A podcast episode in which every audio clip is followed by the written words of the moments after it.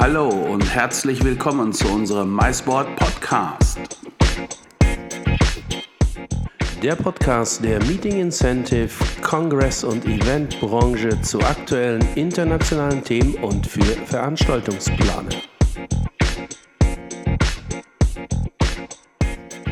Ja, herzlich willkommen zu einer neuen Folge unseres MySport Podcasts. Und heute sind wir in Wuppertal und ganz genau in der Katernberger Straße bei Wokdams und da werden jetzt sicherlich alle Ohren sich äh, nicht nur klingen, sie werden ganz spitz werden, denn wer als Veranstaltungsprofi kennt nicht Vogue Dams und ich freue mich, dass ich heute das Gespräch, die Möglichkeit habe, hier mit Wolfgang Altenstrasser zu sprechen. Wolfgang, erstmal herzlichen Dank. Ganz kurz, magst du dich einmal für unsere Hörer äh, vorstellen, damit sie eine, ein, ein Bild von dir haben? Äh, was machst du bei Vogue Dams und vor allen Dingen, wie lange bist du eigentlich schon hier?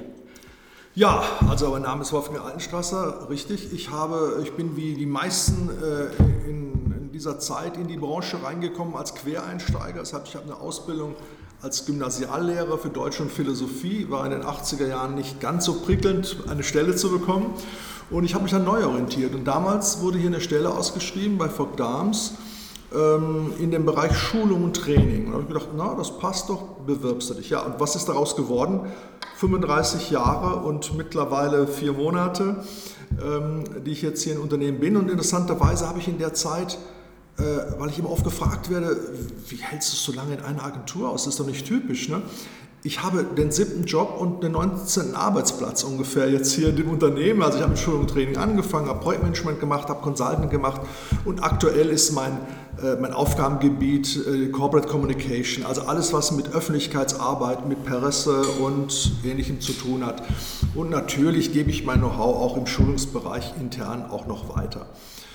Ja, eine ganz schöne lange Zeit eigentlich. Ja, ne? also 35 Jahre, ja. da äh, darf man behaupten, äh, du hast die Anfänge überhaupt des Eventgeschäfts ja nicht nur miterlebt, äh, sondern auch mitgeprägt. Und wenn ich mich so zurück entsinne, 35 ähm, Jahre, auch für mich eine sehr lange äh, Zeit, äh, wenn man äh, über das Thema Event in Deutschland spricht und spricht dann über auch eine Agentur, die es, naja, ich würde fast sagen, ja, wer hat es erfunden, mhm. ja, dann fällt selbstverständlich eigentlich immer zuerst der Name Vogue Dams. Wenn du dich zurückerinnerst, magst du ein bisschen erzählen, wie, wie ist das eigentlich mit Herrn Dams Senior, wie ging das eigentlich los? Du kennst ihn ja nun sehr, sehr gut.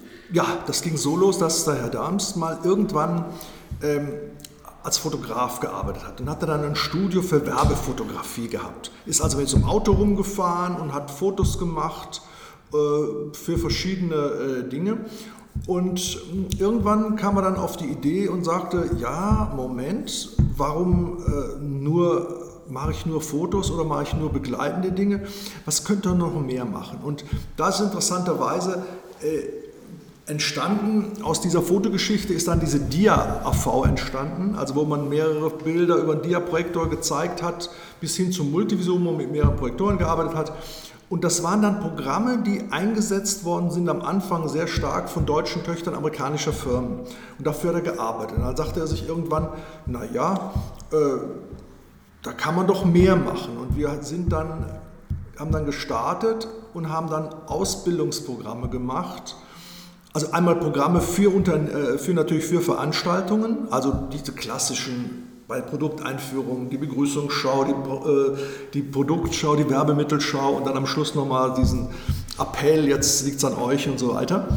Und ähm, ja, und er hat dann auch, ähm, also diesen Verband mitgegründet hat, diesen CAFCOM, wo, wo sich diese AV-Produzenten zusammengeschlossen haben, hat dann gesagt, ja, aber da könnte man doch inhaltlich auch noch was beisteuern und hat dann so Programme entwickelt, Schulungsprogramme. Das waren dann Adaptionen teilweise, mit, also mit einem Partner zusammen, der inzwischen leider nicht mehr lebt, äh, wurden dann so äh, Schulungsprogramme entwickelt und eingesetzt. Wir hatten damals ein sehr starkes Standbein im, im Pharma-Bereich, muss ich sagen. Ja, und dann war irgendwo Technik auch noch ein Thema, weil man brauchte diese Technik. Und dann kam aber auch dann irgendwo die Idee, dass man gesagt hat, ja Moment mal, warum sollte man nicht auch die Veranstaltung selber organisieren? Das war eigentlich der Schritt, der auch als zweiter kam, denn es sind eigentlich zwei Quellen, aus denen sich die Branche so, so irgendwo äh, gespeist hat. Das eine waren die, die halt von der Medienseite mehr kamen wie wir und von der inhaltlichen Seite und auf der anderen Seite, die mehr von der organisatorischen Seite kam. Also großer Name damals, als ich hier angefangen habe, war die Kogak in Solingen und die war auch der Goldstandard. Das war immer so, Sachen, da müssen wir hin und da wollen wir dran vorbei. Und ähm, ja, die Branche ist ja, ist ja natürlich äh, klar, da gibt es diese Pionierfiguren, wo Herr Dahm sicherlich einer von ist. Und dann war es, wenn sich dann, wenn man überlegt, wie sich die Branche entwickelt hat, dann war das am Anfang gab es diese organisatorische Phase. Also da ging es dann darum, dass alles klappen musste, dass die Technik funktioniert, dass ähm, äh, die Organisation im Hotel, die, alles das musste, das war der, der, wie die Branche eigentlich entstanden ist, als Dienstleister in diesem Bereich. Und dann kam eigentlich sehr schnell die Zeit, und das war schon, schon kurz bevor ich dann eingestiegen bin, 1983 äh, bei Fock Dams, äh, dass diese konzeptionelle Phase begann. Also die Kunden haben nicht mehr nur gewollt, dass alles richtig läuft, sondern sie haben gesagt, wir brauchen eine Idee für unsere, für unsere Veranstaltung. Wir müssen ein Konzept haben. Und das war dann die, die Zeit, wo dann Agenturen anfingen, Konzepte zu entwickeln, unter einer Dachidee, meinetwegen ähm, Olympiade und für Vertriebstagungen und dann hat man faire Maßnahmen umgesetzt, die halt da passten. Dann wurden halt entsprechend auch die Location ausgewählt, das Catering abgestimmt und so weiter.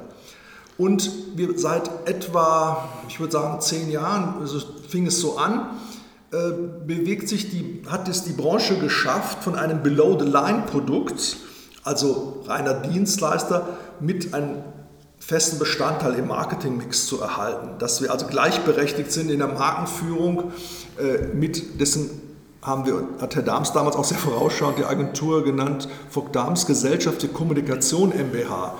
Also wir haben dann schon dieses, und heute heißt es mehr Agentur für Events und Live-Marketing, äh, weil es halt mehr als Event ist. Und dann kam eigentlich so diese dritte Phase, die strategische Phase. Heute mhm. überlegen man sehr mit den Kunden gemeinsam, ist Event die richtige Maßnahme? Und wie muss das Event aussehen, wenn du diese Ziele hast? Also die Agenturen gehen heute sehr viel stärker in diese strategische Überlegung rein. Und ich meine, du hast es vorhin mal kurz äh, genannt. Ähm, dieses Thema äh, Internet hat natürlich auch unsere Branche extrem revolutioniert, weil es eine Kommunikationsveränderung ist. Und ähm, ja, wie bei allen diesen Dingen ist es natürlich so, ähm, dass es erstmal sehr weit ausschlagen wird, aber sich, man sich dann wieder auf diese persönliche Begegnung zurückbesinnt. Und das wird, glaube ich, ähm, also den richtigen, die richtige Balance zu finden zwischen den Vorteilen, die ein, äh, eine äh, webbasierte Kommunikation äh, bringt, nämlich die Reichweite zu erhöhen. Also ich erinnere mich noch an Live, an, an, an Fahrmarktveranstaltungen, wo es damals darum ging, Reichweite versus Gänsehaut wo man sagte, ja, nun ist das ja aber so teuer, dieses Live, weil natürlich die Kontaktintensität hat ja nie jemand bestritten. Aber was zahle ich pro Person? Wenn ich da mal so äh, 500 Euro pro Person auf den Tisch legen muss, äh, dann sagen mir Leute, ja, hören Sie mal, ich mache mach Direktmarketing, ich schicke einfach für 1 Euro äh, pro Adressat was raus und wenn da so und so viel, wenn bei jeder 500 hängen bleibt, habe ich denselben Erfolg, wie wenn ich eine Live-Marketing-Maßnahme mache. Das ist natürlich nicht so, es hat noch ein paar mehr Vorteile natürlich. ja. Aber es ist so ein bisschen grob der Abriss, wie sich das entwickelt hat. Und dieses Unternehmen, also als ich angefangen habe 1983, waren wir ungefähr 20 Leute. Wir waren ein paar hundert Meter weiter in der Platzhofstraße, auch im Brillerviertel, äh, saßen morgens zusammen, was machen wir heute? Wir haben äh, DAV produziert, wir haben Schulungsprogramme gemacht, wir haben äh, dann auch mit der äh, Dings angefangen mit der Organisation und heute sind wir 250 Mitarbeiter und sind nicht nur in Wuppertal, sondern an sechs Orten in Deutschland und insgesamt ähm, sind es dann nochmal acht, äh, nee, acht Niederlassungen international. Wir haben uns zwischendurch auch mal ins Second Life gewagt. Das ist aber äh, inzwischen nicht mehr so, das hat sich nicht so ganz ergeben. Zeigt aber auch wieder die, äh, ähm, äh das Risiko, was in diesen, äh, in diesen ja, webbasierten Kommunikationstools liegt oder, oder Maßnahmen liegt. Man probiert aus. Man versucht es und manchmal klappt es und manchmal klappt es nicht. Und das muss man wissen. Und das ist natürlich für jemanden, der gewohnt ist, eine Veranstaltung vorzubereiten, das muss klappen, weil es gibt, es gibt keinen zweiten Versuch. Es, es ist live. Und äh, ja, da gibt es dann auch, auch die spannenden Entwicklungen manchmal. Das kann einen nervös machen, gerade bei der, bei der Organisation von Veranstaltungen. Ja. Dieses Wissen im Hinterkopf, ja, das ist live, und wie du schon sagst, es gibt keinen zweiten Versuch. Und ich finde das sehr spannend. Du hast gerade auch ein Wort erwähnt oder ein Schlagwort gegeben, nämlich die Diaschau. Ja? Da mhm. werden einige Hörerinnen und Hörer jetzt äh, erstmal den Kopf schütteln und Google bemühen. Was so Himmels Willen war eigentlich so ein Dia, also das klassische Dia. Man kennt das ja noch, diese ja, ja. Dia-Projektoren, die dann, ich kann mich entsinnen, die, entweder waren diese Dia-Dinger so rund oder das waren so Stangen, genau. die man so nachschieben musste. Es waren diese Runden, das waren die professionellen, das waren die Kodak-Karussells. Ja, genau, die Kodak-Karussells. Und die wurden dann gesteuert mit der Steuertechnik, sodass man mehrere Projektoren auf einem Bild, damit man keine Schwarzphase hatte, wurden also zwei Projektoren mindestens, damit immer ein Bild drauf war. Ähm, man muss sich das mal vorstellen, dass es ähm, Vortragsdias gab es ja auch. Ja. Ne? Und die mussten einen Tag vorher ausbelichtet werden. Das heißt, ich konnte einen Tag vor der Veranstaltung nichts mehr ändern.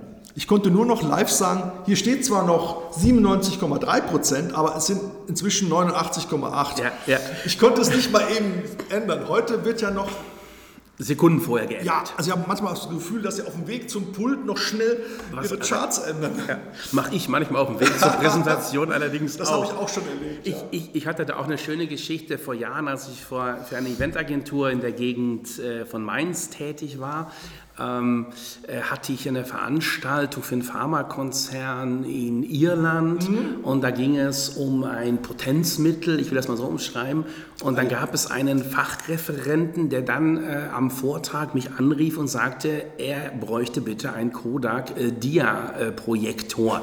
Wir waren eigentlich damals schon technisch super aufgestellt, dann kam der äh, Kodak Dia-Projektor und den habe ich dann bedient und der Vortrag ging, das, ging die ganze Zeit über Phallus-Symbole. Das fand ich dann das auch. Das hört sich sehr gut an.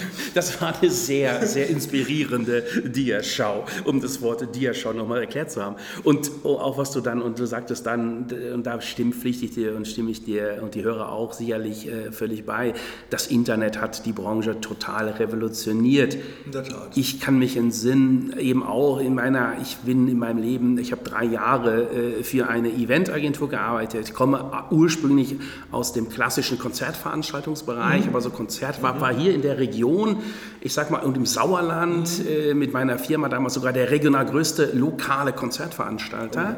Da, äh, das war äh, eine wilde Zeit, viele Shows mit vielen Stars und Sternchen. Die Rock'n'Roll-Zeit. Die Rock'n'Roll-Zeit, genau. Ja, und wer es im Sauerland schafft, der schafft es überall, wie mein Kollege immer zu sagen pflegte. Und äh, dann war ich drei Jahre in einer Agentur und ich kann mich entsinnen, da gab es einen riesen Schrank hier, ähnlich wie äh, der Schrank hier im, mhm. wir sitzen hier übrigens für die Hörer, wir sitzen hier gerade äh, sehr hübsch äh, im Büro von äh, Kolja Dams, CEO Fogg Dams, denn der ist auf Reisen, so dass er uns das Büro freundlicherweise zur Verfügung gestellt hat. Hier steht eine große Schrankwand und ich kann mich entsinnen, in der Agentur, in der ich war, stand eine ähnliche und die war beschriftet mit Ländern und, und mit Regionen. Genau. Und da drin hingen Hängeordner und da waren Prospekte von Hotels. Netz. Ganz genau, so war es bei uns auch. So, ja, und dann gab es auch jemanden, der war nur dafür zuständig, Prospekte Aktual zu sammeln genau. und zu aktualisieren. Immer war das zu aktualisieren, so? wenn der neue Katalog kam, den alten rausnehmen, den neuen rein. Genau. Und die Bibel war seinerzeit ein Produkt, damals, das war, ich rede jetzt von den äh, 90ern, äh, ein Produkt, was glaube ich Herr Schüller, das war dieser Tagungsplaner. Das, oh ja. Es gab so ein, ein ja, dickes Buch, ein Telefonbuch, sag ich mal. Ja, ja. richtig. Ein, ein tolles Konzept und äh, auf jedem Projektleitertisch hatte in der Agentur, wo ich da damals tätig genau. war, der Tagungsplaner Ganz zu liegen, genau. um nachzuschlagen, welche Hotels kommen in Frage.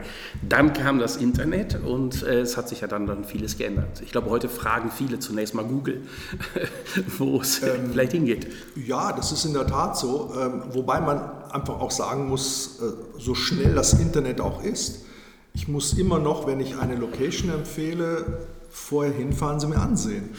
Denn man ja. kann nicht nur in einem Katalog äh, Dinge behaupten. Äh, manchmal ist man total überrascht. Man fährt hin und sagt, was ist denn das für eine Baustelle hier vor der Tür? Ja. Ach ja, äh, da wird jetzt gerade hier die U-Bahn gebaut. Ähm, kann ein bisschen laut werden und so. Wo man dann sagt, hallo. Also das, man muss immer noch selber vor Ort gucken, auch trotz Internet. Aber du sprichst da was an, das halte ich für sehr wichtig, weil genau nämlich das einige Online-Betreiber äh, einem ausreden, am liebsten ausreden möchten. Genau. Dass sie eben sagen, wir können hier online mit vielen Klicks vieles lösen. Ja. Auch ich halte das für eine Mehr. Also äh, man kann, es ist hilfreich, ohne Frage. Ja, mhm. es gibt da äh, tolle äh, Portale, wo man auch tolle Inspiration, Informationen findet anbietet. Wir selber betreiben ja mit äh, mysport.com auch eben ein, ein Portal, was sich ausschließlich an genau. Eventplaner richtet, die nun internationalen Bedarf haben, da wir eben nur über internationale Anbieter ja. reden. Äh, ich persönlich bin aber immer ein Freund, gerade beim internationalen Geschäft, des persönlichen Kontaktes und des persönlichen Absolut. Austausches, weil das ist so meine Erfahrung und auch eine Erfahrung, die mir viele Eventplaner in den letzten Jahren immer wieder bestätigt haben. Die haben immer gesagt, weißt du Peter, ich muss einfach bei meinem Gegenüber, gerade wenn ich im Ausland ein ja. Event in einem Hotel mache, ich brauche 500 Zimmer, vier ja. Room Nights für die Zimmer und so weiter. Ich brauche Konferenzräumlichkeiten, ich habe vielleicht eine, eine Strandstelle für einen Barbecue ich brauche vor Ort jemanden, wo ich ein gutes Gefühl habe, dass genau. der sich auskennt, der mir hilft, auch wenn irgendwie wettertechnisch oder flugstreikmäßig was passiert, wo, wo jemand eingreifen kann. Wie sind da so deine Erfahrungen? Also meine Erfahrungen sind äh, da genau wie deine, Peter. Ich habe nämlich festgestellt, dass, ähm, also wir wissen ja, dass die meisten Entscheidungen ja nur zu 20 Prozent rational getroffen werden, also 80 Prozent werden sie ja gefühlsmäßig getroffen. Und wir haben heute ja bei vielen Locations einen gewissen Standard erreicht, der einfach äh, vergleichbar ist. Und dann kommt es wirklich darauf an, wo fühle ich mich als erst, als, als, äh, am ehesten als Gast wertgeschätzt. Ja. Ne, es ist halt, wenn ich, ich kann ein Fünf-Sterne-Hotel hier und ein Fünf-Sterne-Hotel da besuchen oder ein Vier-Sterne-Hotel, wie auch immer.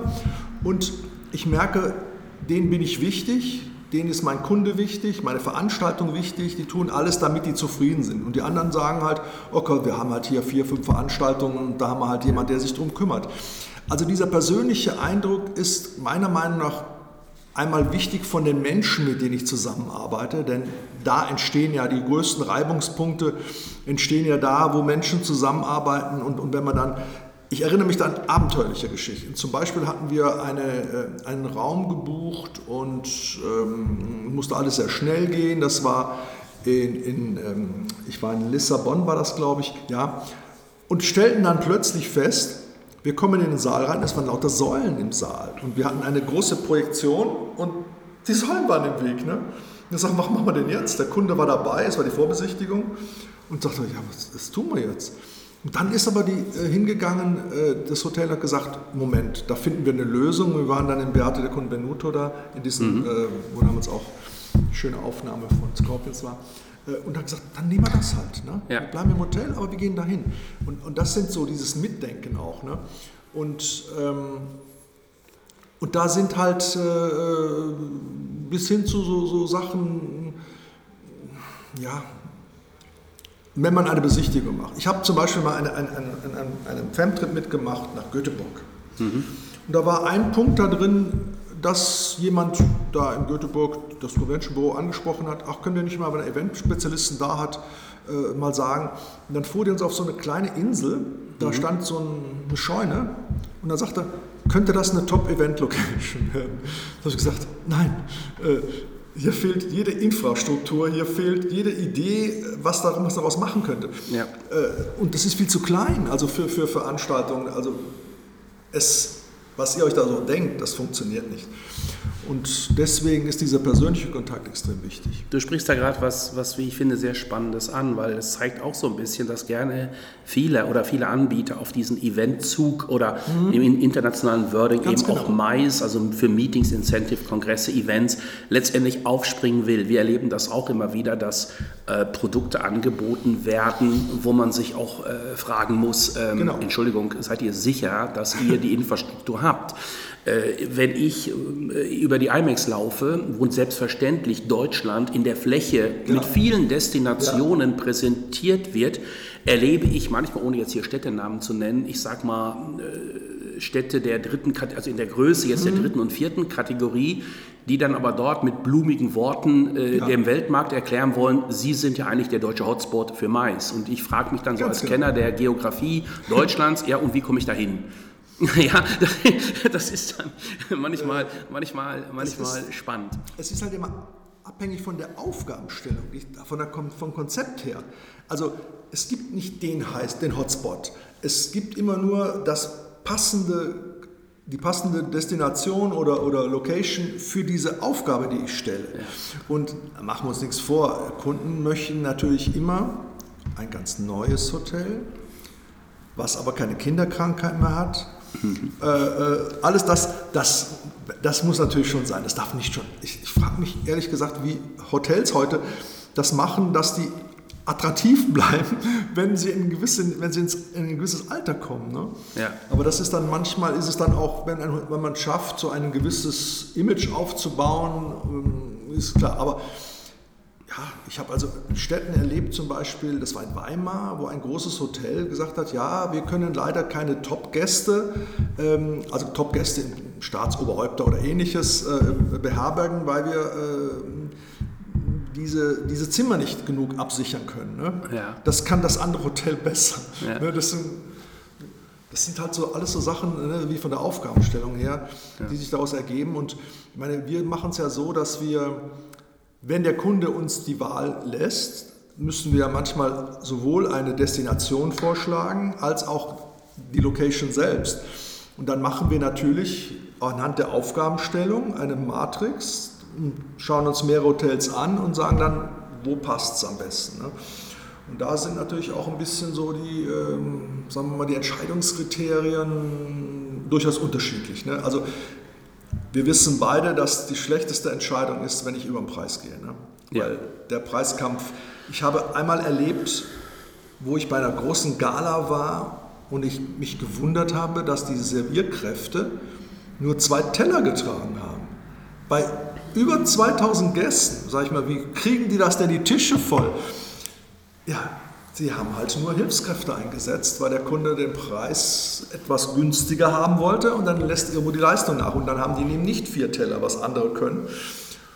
Das ist, ein, das ist ein Thema, das Thema Preisgestaltung, auch Preispolitik. Ich kann mich entsinnen, als ich denke, so Ende der 80er, Anfang der 90er erlebte Event ja hier in Deutschland den totalen Boom. Also Stimmt. jeder, jeder äh, meinte jetzt irgendwie, ich mache mal ein Event, ja. Mhm. Und ähm, ich kann mich entsinnen, dass dann auch ein irres äh, Geschrei und Gezeter losging, gerade bei Dienstleistern. Das Thema Provision war, war damals für viele Agenturen, mhm.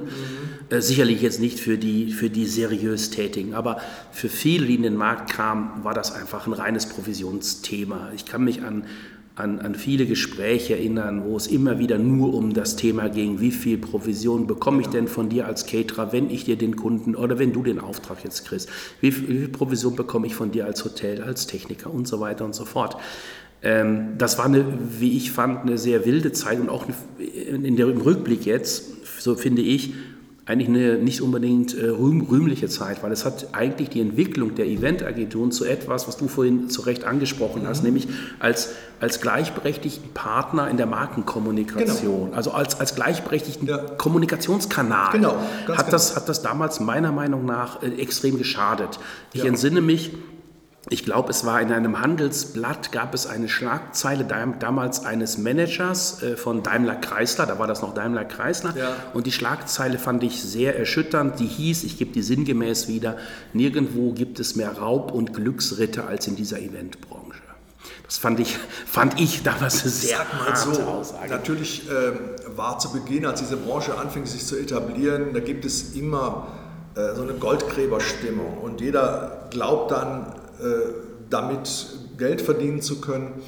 Äh, man muss natürlich sagen, ich meine, das hat ja Gründe, warum das keinen Sinn macht, weil wenn heute eine Agentur hinginge und sagt, pass auf, ich möchte einen Kickback haben, dann wird der Dienstleister das vorher aufschlagen auf den Preis. Ja. Ganz klar, also zahlt es letztendlich der Kunde wieder. Richtig. Ich war, ähm, auch das war für mich so ein absolut einschneidendes Erlebnis, weil du hast ja erzählt, du äh, als Konzer äh, Konzertveranstalter, ähm, ich, wir waren im Spiegelzelt in, ähm, auf der, das war damals, gab es ja noch die Medica auch in Wiesbaden, und da spielte eine Band und wir haben die dann mit einem gewissen Handlungskostenaufschlag weitergegeben an den Kunden und sagen wir mal einfach eine Zahl, ähm, 8000 D-Mark. Ja. Und dann habe ich mit der Band dann so gesprochen und habe gesagt, ja, ist doch ein spannender Gig für euch und so weiter, was bekommt ihr denn da so? Dann sagen die, wir bekommen 900 Mark.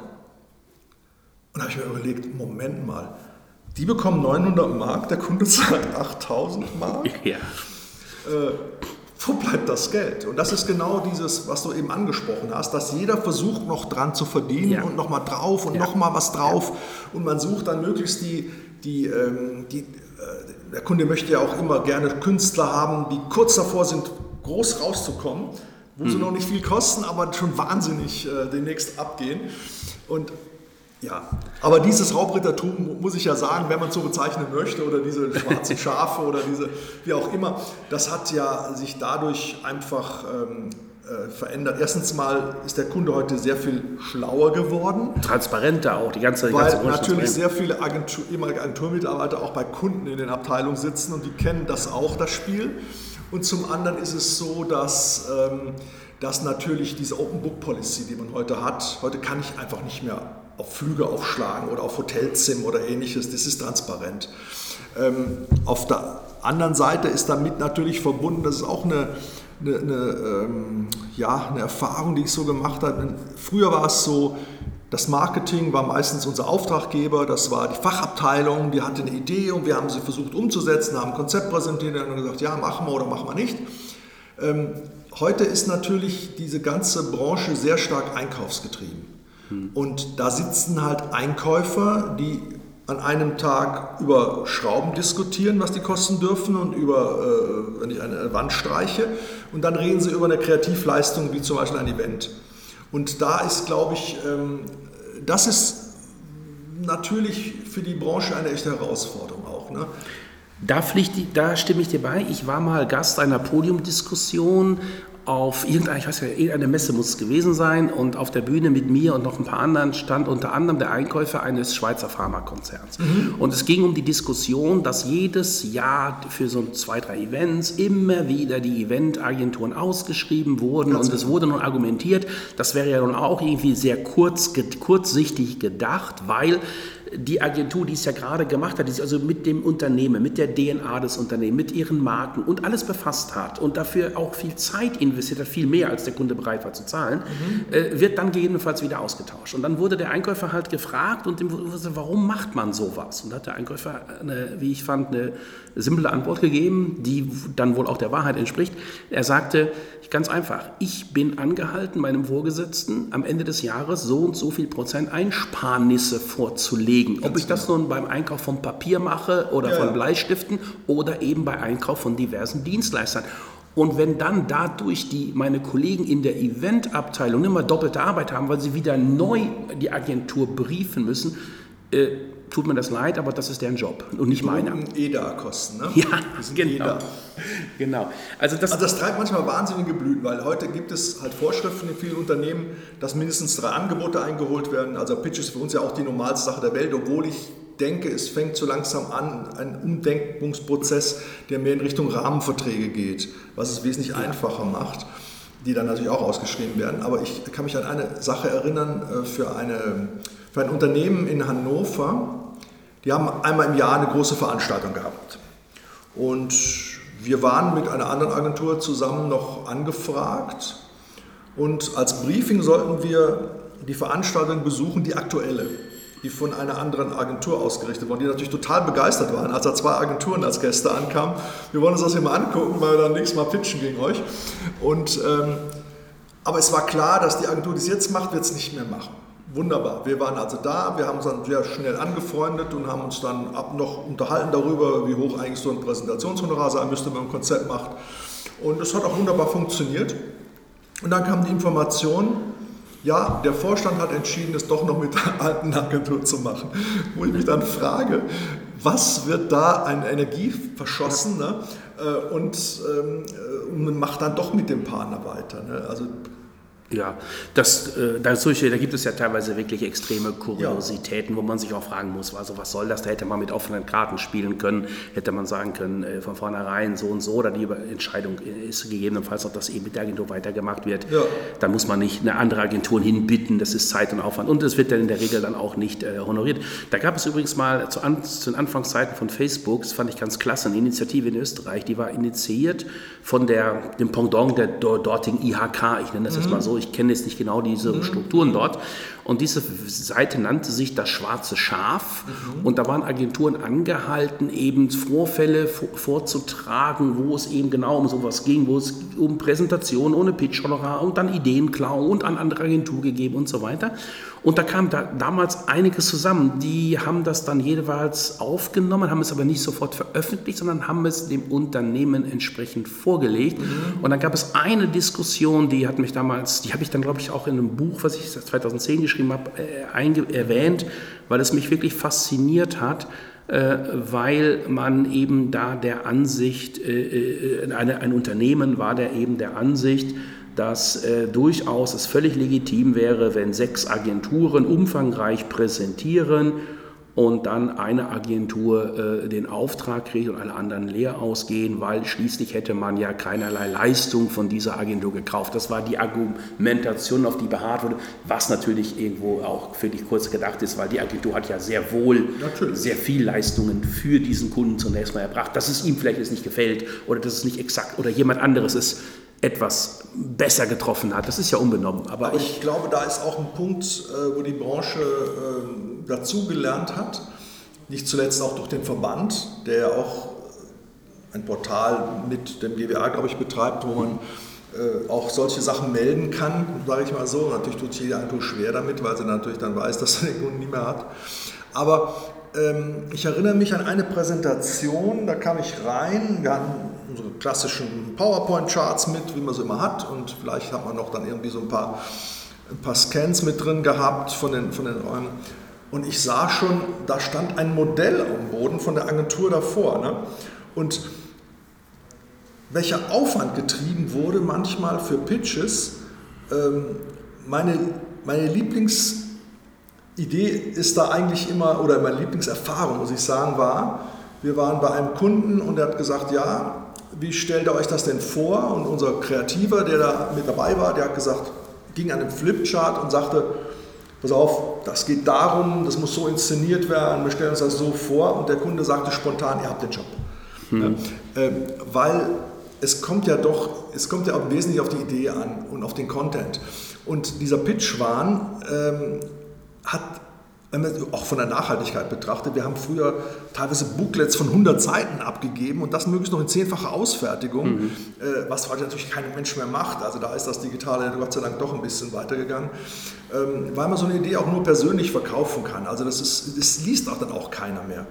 Und da muss ich sagen, da hat sich auch einiges verändert und das ist vielleicht auch manchmal ähm, was man auch so Locations mal empfehlen kann und kann sagen, Mensch, versucht mal, ähm, einfach das rauszuarbeiten, äh, was macht uns besonders, was, was zeichnet uns aus. Ne? Äh, weil ich sag mal, dass in vielen Städten schöne äh, Ziele sind, das weiß man einfach, ne? das kennt man auch schon. Aber was zeichnet mich aus als, als diese eine Location? Was habe ich Besonderes? Ähm, und, und, wo ist meine Stärke, auch in welcher Zahl von Teilnehmern. Ne? Mhm. Denn eine große Infrastruktur hilft natürlich bei einer großen Veranstaltung. Äh, aber manchmal die kleine Veranstaltung, da kann ich individueller werden, da kann ich was Besonderes bieten. Da sucht der Kunde ja auch immer was Besonderes. Und da sind so, äh, das ist so einer der Punkte auch, wo man, äh, also das, Professor Rück hat sich ja immer sehr intensiv mit dem Pitchwahn beschäftigt und dem Pitchen, es ist wirklich auch immer noch ein heißes Thema. Ähm, das ist richtig, was du gerade sagtest, auch so diese Empfehlung an die Locations. Äh, ja, ja, zunächst mal transparent und wirklich glaubhaft wiederzugeben, was kann ich und was sollte ich lassen. Das, genau. das finde ich ist sehr wichtig. Ist wichtig. Oder auch über den Tellerrand gucken. Die Hotels fangen ja jetzt, wenn man sich mal die Konzepte der Hotelketten anguckt, die fangen ja jetzt alle damit an. Also Meli, äh, bei, bei Melia geht es, äh, äh, die nennen das glaube ich so Experience Beyond the, the, the, the mhm. also die, die, ja. die, das Ereignis, die, das Erlebnis hinter der Übernachtung, also weil die, genau. Leine, die reine Übernachtung ist austauschbar. Gerade vor wenigen Tagen hat Arcor sich ja komplett neu aufgestellt. Ich habe äh, ich hab mir heute Morgen dazu den, den offiziellen Video, das offizielle Video von ja. Arcor angeschaut und äh, äh, äh, die nennen es jetzt äh, äh, All Life Limitless. Also ähm, auch da geht es letztendlich um Ähnliches. Da geht es darum, genau. den, den Leuten also die, das Erlebnis zur Übernachtung auch anzubieten. Aber da sind wir genau an dem Punkt, Peter, wo, wo du eben gesagt hast, in dieser Goldgräberstimmung hat plötzlich jeder angefangen, Events zu machen. Das ging los mit den Klassikagenturen, die ihre Eventabteilung gegründet haben und viele dann nicht so erfolgreich waren, weil sie einfach auf anderes Produkt fokussiert waren. Dann fing jede jede Messegesellschaft an, Events zu machen Ja. und anzubieten den Ausstellern. Dann fing jedes Hotel an, also ich sag mal ein Hotel in Bad Wildungen.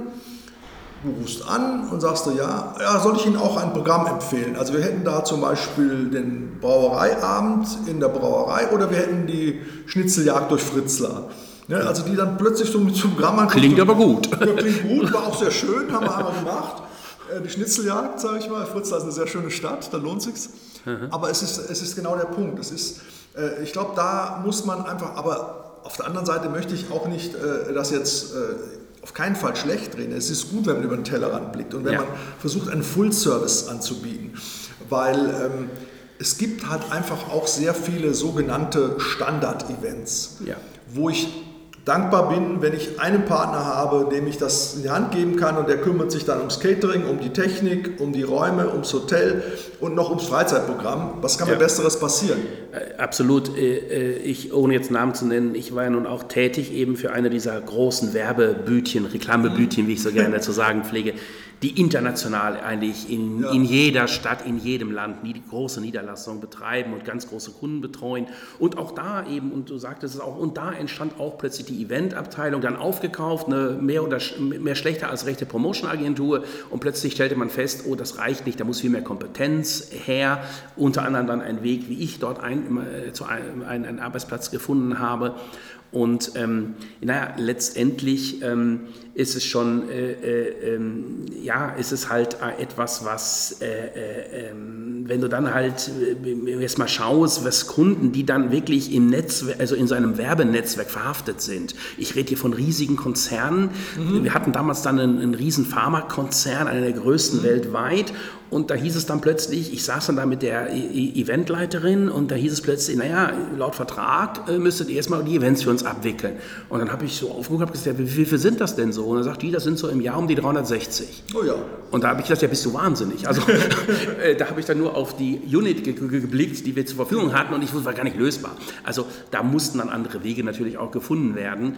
Ähm, aber äh, wie du schon sagst, äh, letztendlich äh, sehe ich es na, auch nicht so, dass sich in Was den Units so durchgesetzt hat. Was ich übrigens auch äh, nicht zu vernachlässigen ist, ist ja, sind die Sekretärinnen, die Vorstandssekretärinnen. Ganz wichtig, ja. Weil es ist so, äh, ich war mal eingeladen auf einem Event in, ähm, im Schloss in ähm, Ludwigsburg. 1000 Gäste. Und ich sage, wow, wir hatten das hier gemacht. Das machen wir selbst, das ja macht unsere Sekretärin. Und dann habe ich sie gefragt, sag, wie machen Sie das? Ja, sagt sie, ich habe einen Karteikasten, hat die damals noch, heute hat sie wahrscheinlich auch auf dem Internet, im, im, im Rechner. Ähm, da sind Locations drin, äh, sind Caterer drin und da sind Künstler drin. Und dann mache ich das Ding. Und dann habe ich gefragt, wer macht das Konzept? Dann guckt sie mich an und sagte, was für ein Konzept? Ja. Läuft Ja, doch. läuft Bier doch. ist kalt, Wein ist lecker. Ja, genau. Und Künstler ist gut. zeigt aber auch wieder die Macht, äh, des, äh, wie stark am Erfolg eines Events, Catering und Location, welchen Anteil sie daran haben. Ja. Weil das, ist, das wird oft unterschätzt und viele Agenturen machen den Fehler und sagen, ja, wir haben die große Idee und wir haben die tollen Maßnahmen und da machen wir Interaktion oder machen wir sonst was. Und naja, Hotel, okay, und, und Essen, ja, gut, wenn wir einsparen müssen, dann streichen wir da was raus. Nein, äh, es ist in der Tat so, dass die Leute ähm, es man, am besten kann man ein Event ruinieren, indem man ein schlechtes Catering an den Start bringt oder die Leute in eine Location packt, die sie nicht, äh, die, äh, die sie nicht gefällt. Auch hierzu ein schönes Beispiel, unfreiwillig muss ich jetzt mal sagen.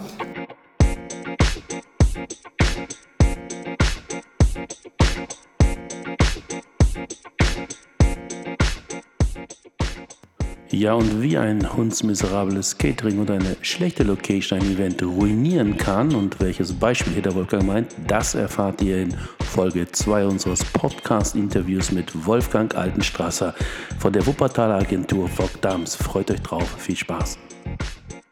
Wir hoffen, dass euch diese Podcast-Episode gefallen hat und freuen uns daher auf euer Feedback und auf eure Bewertung, entweder auf Soundcloud oder auf Apple iTunes in der Podcast-App von Apple. Macht mit, bewertet uns und gebt uns euer Feedback. Dafür herzlichen Dank. Für weitere Informationen schaut doch einfach auf unsere Webseite www.maisboard.com. Dort findet ihr wie immer Inspirierendes und Informatives für eure künftigen internationalen Veranstaltungsplanungen. Wir sagen Dankeschön, bis zum nächsten Mal und bedanken uns wieder ganz, ganz herzlich bei Flavio Concini für diesen wunderbaren Maisboard Podcast Loop. Grazie mille Flavio, grazie mille, arrivederci.